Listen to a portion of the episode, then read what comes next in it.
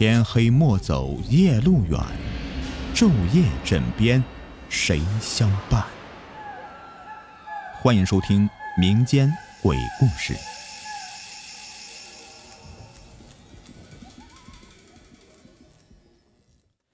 Hello，你们好，我是雨田。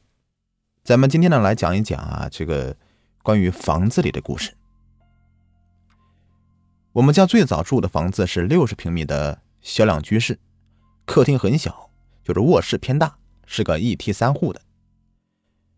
我和我妈呢一直认为这个房子很邪门，因为几乎邪门的事儿都发生在我俩身上。先说说我经历的吧。小时候呢，我住的是次卧。一开始那时候我大概有四五岁吧，妈妈呢想让我分床自己睡。晚上通常她先陪我睡一会儿，之后啊，我睡着了，她就回主卧了。后来呢，我总是半夜里呀无缘无故的哭。第二天呢，也不知道是什么原因。后来我长大了，开始察觉这房子的确不对劲儿。次卧里呀呀，就是有家里面供奉的这个观音像，但是没有开过光。我晚上睡觉的时候啊，时常惊醒，第一反应就是看这个观音像。说不上来是什么原因，就是挺害怕的。后来我家隔壁一户啊，男主人呢半夜里砍死妻儿，那时候我才三年级啊，一直都记得。出门时候啊，看到他家墙上面的血手印。那么最恐怖的事情呢，开始发生了。大概是在我初二那年，一天晚上，父母出门去了舅舅家里，我自己呢在客厅里面写作业。哎，突然就发现这客厅里面的灯啊是一闪一闪的。当时心里面咯噔一下，就是过了一会儿就好了。就在我继续写作业的时候啊，耳边突然听到一个女人很凄厉的笑声，是笑声没错了。但是我发誓，我从来没有听过这么惨的笑声，那几乎就是在我旁边笑的。然后我就愣了，没说话，继续写作业。没安静两分钟呢。然后突然的，从卧室里又传出一阵笑声，非常的尖锐，我是形容不来，因为感觉人是没有办法笑成这样的，就是感觉是又哭又笑的，明明是在笑，却能让你感觉他是在哭。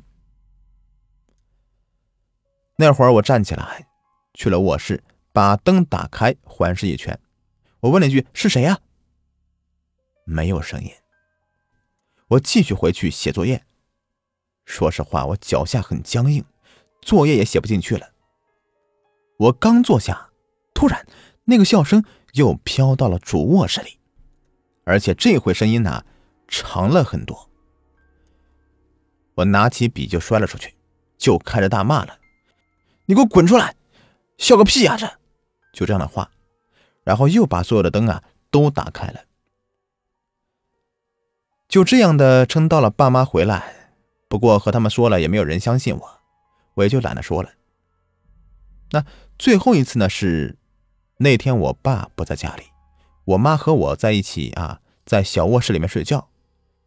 我半夜时候啊，突然没有征兆的就醒了，然后直接抬起自己的右手的食指看了看，当时差点是吓尿了，食指当时在发光。是那种幽绿色的明光，我以为我自己在做梦呢，就掐了自己的腿，发现很痛，我就知道这是真的。但是我心里特别怕，就一直在搓手指头，想着是不是抹了什么荧光粉了。但是事实上呢，我晚上都是洗手洗脚才睡觉的，而且也从来没有买过这种东西。搓了快半小时了，用被子搓也不行，就是发光。整个手指头呢是从内而外的发光。